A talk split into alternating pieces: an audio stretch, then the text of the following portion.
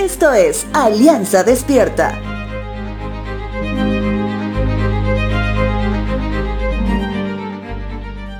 ¿Recuerdas de los valientes de David? Bueno, si no los recuerdas te hablo un poco de ellos.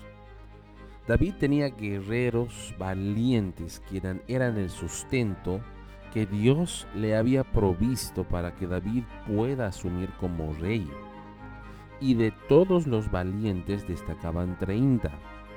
Y aún de los 30 destacaban otros tres, por sus méritos de valentía, por su fuerza y coraje y por su sujeción a su líder. En ese sentido, un pueblo que siempre se convirtió en un problema para David y sus valientes, te hablo de los filisteos, nuevamente se cruzaron con ellos.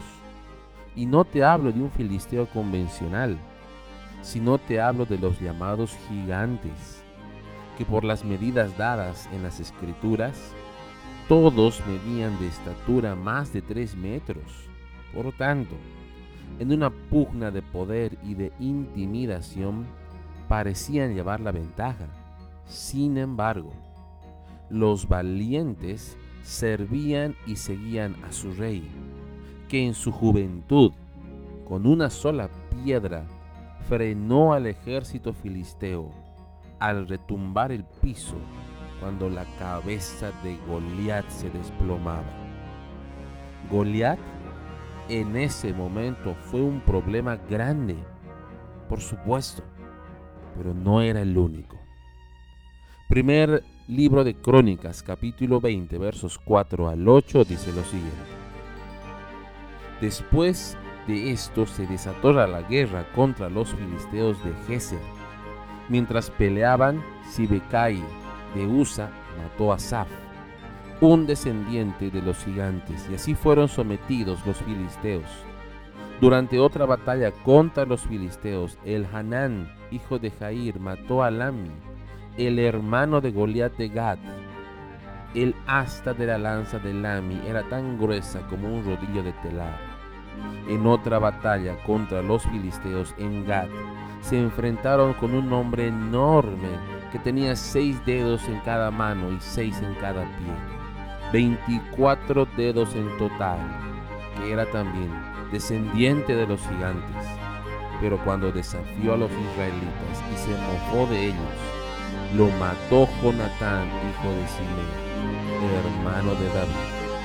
Estos filisteos eran descendientes de los gigantes de Gad, pero David y sus guerreros los mataron.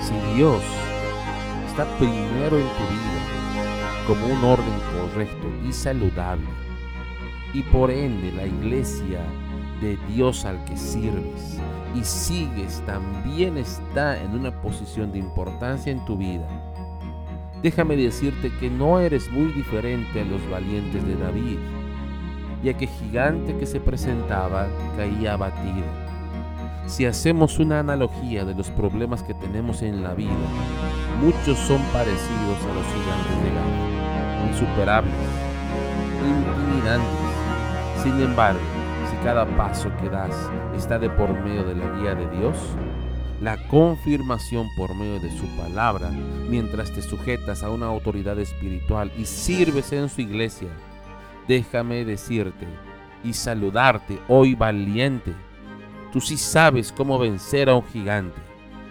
Si no lo eres, hoy puede ser el día que empieza tu carrera de mata gigantes.